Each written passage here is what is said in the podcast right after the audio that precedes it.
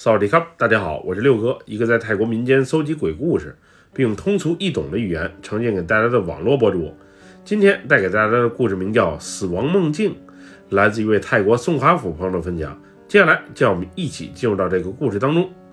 我叫阿义，今年三十二岁。在我很小的时候，我的一对表兄弟因病不幸去世。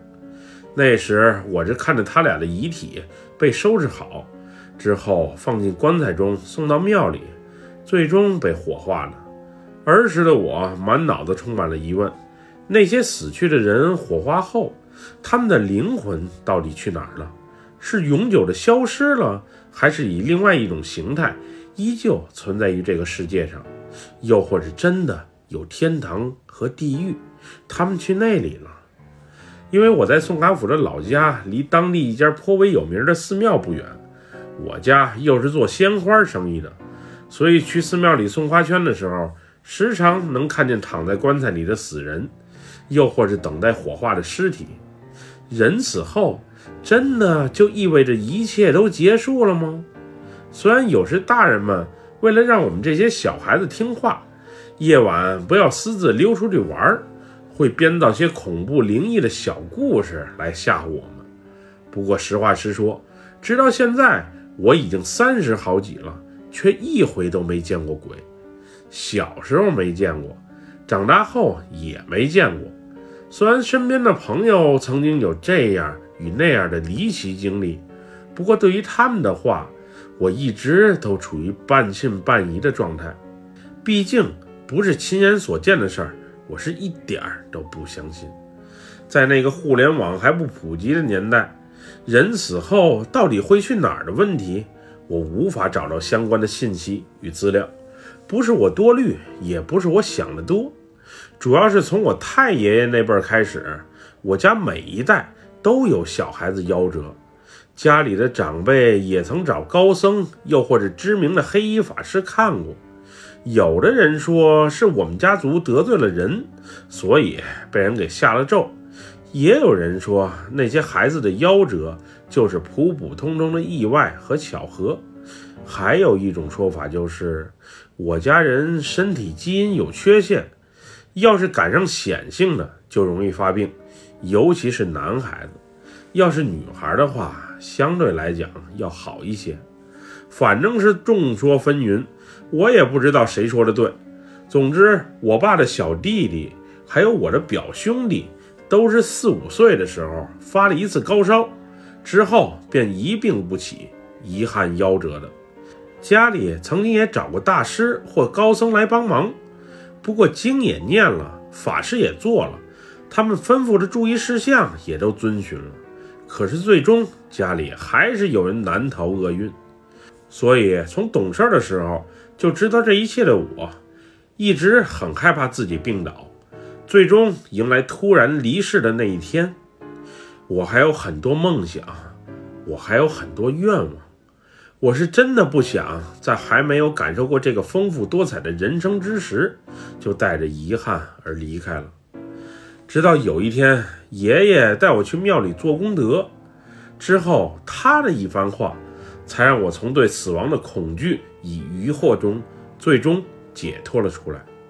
那天我也不知道自己是怎么了，总之感觉浑身不舒服，脑门还有些发热。我是真怕自己患上了什么怪病，发生在表兄弟身上的惨剧再次降临到我的身上。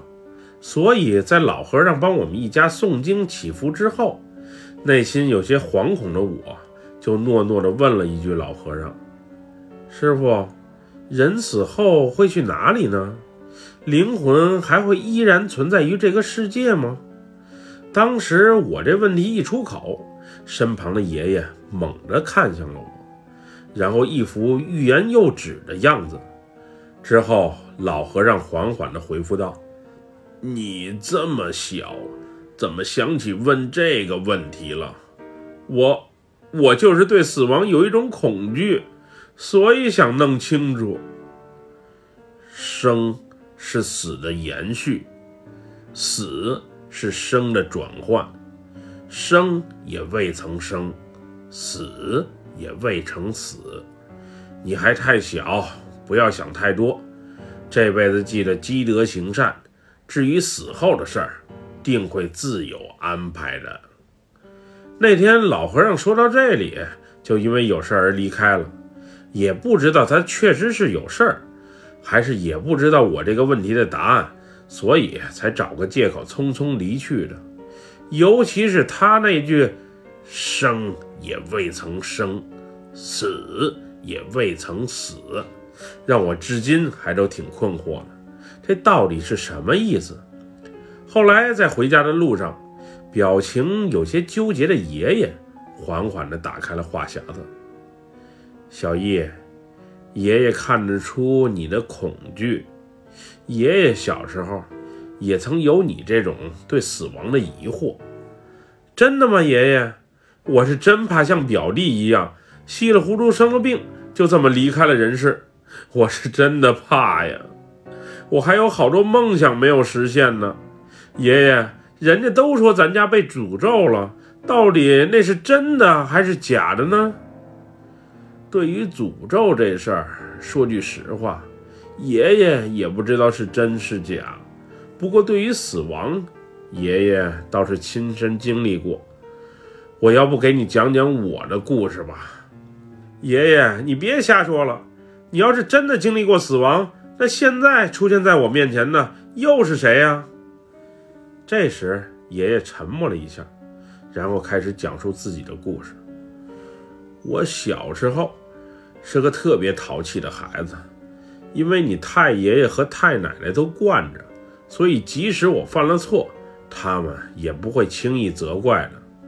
那时在乡下，我特别喜欢戏弄小动物，家里养的小猫、小狗都曾被我给扔到池塘里去。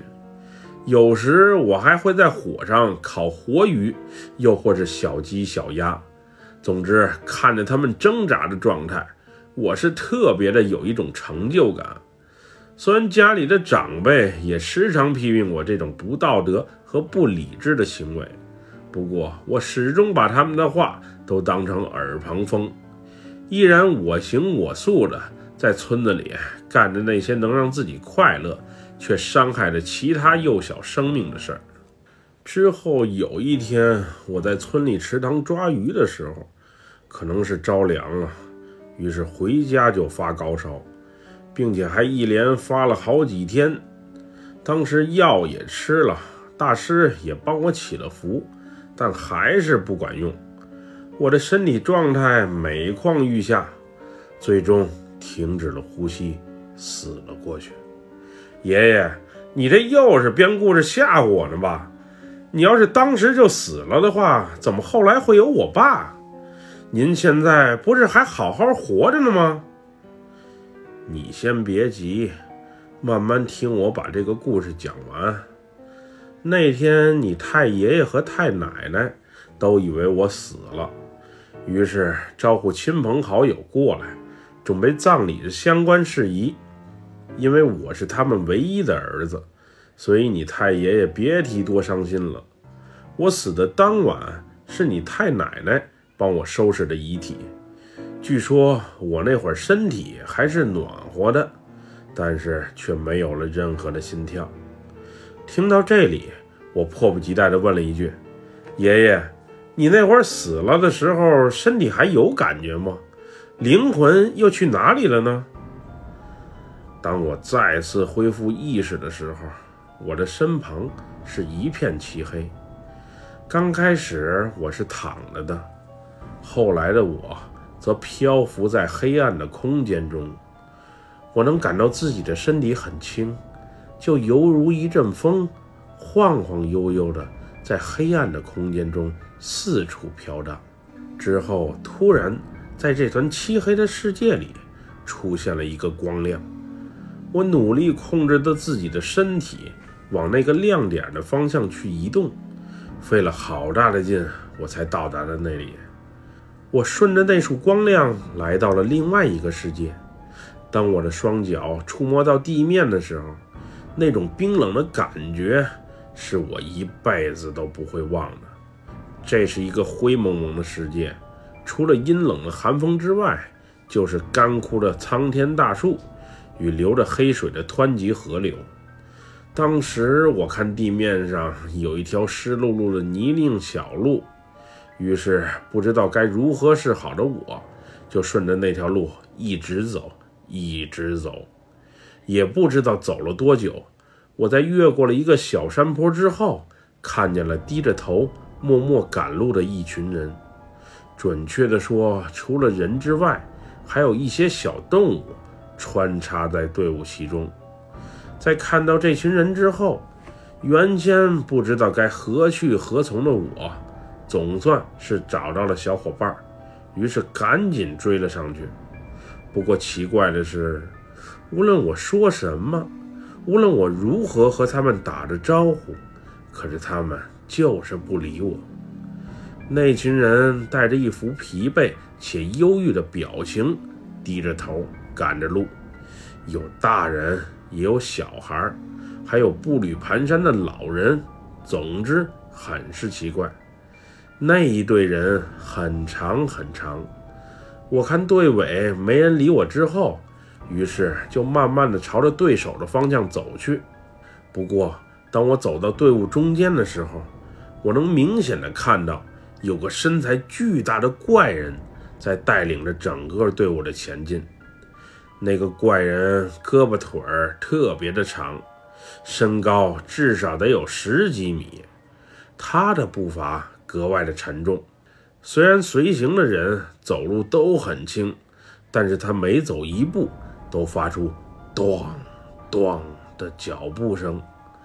我尝试着和身边的人沟通。但是他们都无视我的存在，最多也就是以一种哀伤的眼神瞅瞅我。后来也许是我的动静太大了，领头的那个怪人猛地回了一下头。那会儿我才发现，这个怪人不仅有三只眼睛，而且脑门上的那只眼睛还是血红色的。他喘着粗气。在找寻的队伍里面，到底有什么情况发生？他这一扭头，可给我吓坏了。那皱巴巴且布满毛发的面庞，以及嘴里露出的獠牙，让我确信那绝对不可能是个人。我当时还没意识到自己已经死了，也不清楚自己是我在梦境里。我只想快快逃命。以免被那个怪人发现，有更不好的事情发生。后来在慌忙逃跑的时候，我还看见了家里那只被我扔到池塘里淹死的小花猫，也在队伍中。说来也怪，这猫生前见我，不是躲就是藏，要不就是跑得远远的。但是那天他看见我，却朝我这个方向跑来，并指引着我一路逃跑。后来跑着跑着，我掉进了一个伸手不见五指的深坑，猫叫声、犬吠声、孩童的哭啼声、老人的呻吟声、男人的叫喊声、女人的尖叫声，夹杂在一起，传入到我的耳中。之后，我感觉浑身一阵寒冷。再一睁眼的时候，是你太奶奶流着眼泪坐在我身旁。并用一盆清水给我擦拭着身体。据说我再次苏醒、恢复心跳的那一刻，给全家人都吓了一跳。后来村里还以为我被猛鬼上了身，并找到寺庙里的高僧来除魔。不过他们在经过一系列的测试之后，消除了心中的疑虑。至于我心脏只是暂时骤停。还是真的死去之后又活了过来，我自己不知道，也没有任何人能解释得清楚。从鬼门关走过这一程之后，我格外珍惜眼前的生活，不仅再也不折腾那些有生命的小动物了，还对身边的人多了一份关爱。后来，你太奶奶为了感恩老天爷对我的眷顾，还特意吃斋三年。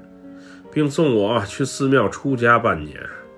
虽然那时我岁数也不大，不过却学到了很多东西，感悟到了许多人生的哲理。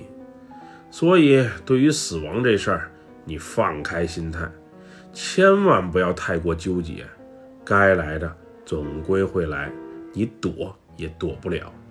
人生唯一确定的就是明天的不确定性，你做好自己就足够了。你表兄弟还有你小叔的死，爷爷心里也很难受。不过那都是他们的命，我们是改变不了的。总之这辈子活着。能多做善事，能多积阴德，就尽量去做，对自己好，对身边的人也好。即使这辈子没回报，老天爷看在眼里，下辈子也会补偿你的。所以你这个小家伙，就别再纠结那些生与死的事儿了。爷爷，我不是纠结，我今天就有点难受，不仅犯恶心，好像……还发烧了。听到我这番话之后，爷爷用他那双苍苍的手摸了摸我的额头，之后直接开车送我到了医院。事后证明，我那天只是着凉引起的感冒，身体没啥大毛病。后来吃了医生开的药之后，第二天就恢复了正常。而此后的我顺顺利利的成长，不仅活过了十八岁。现在更是娶妻生了子，不过我爷爷在给我讲完那个故事之后，也就没几年就遭遇一场车祸，不幸去世了。都说好人有好报，我爷爷也经常教育我们多做善事，多积阴德。六十出头的他就这么突遭横祸，离我们而去了，我是特别的不能理解。虽然灵异的事情我是从来没经历过，那些神鬼之事我也不是特别相信。不过逢年过节，我还是尽自己的所能去帮助那些需要的人。之前我是把钱和物捐给寺庙，又或是善堂，现在则是直接递到那些有需要的人手里。总之，我们活在这个未知的世界上，拥有一颗感恩之心。还是非常必要的。人与人之间的出身不同，命运也不同。虽然有些人生活比我好，但是我也不嫉妒。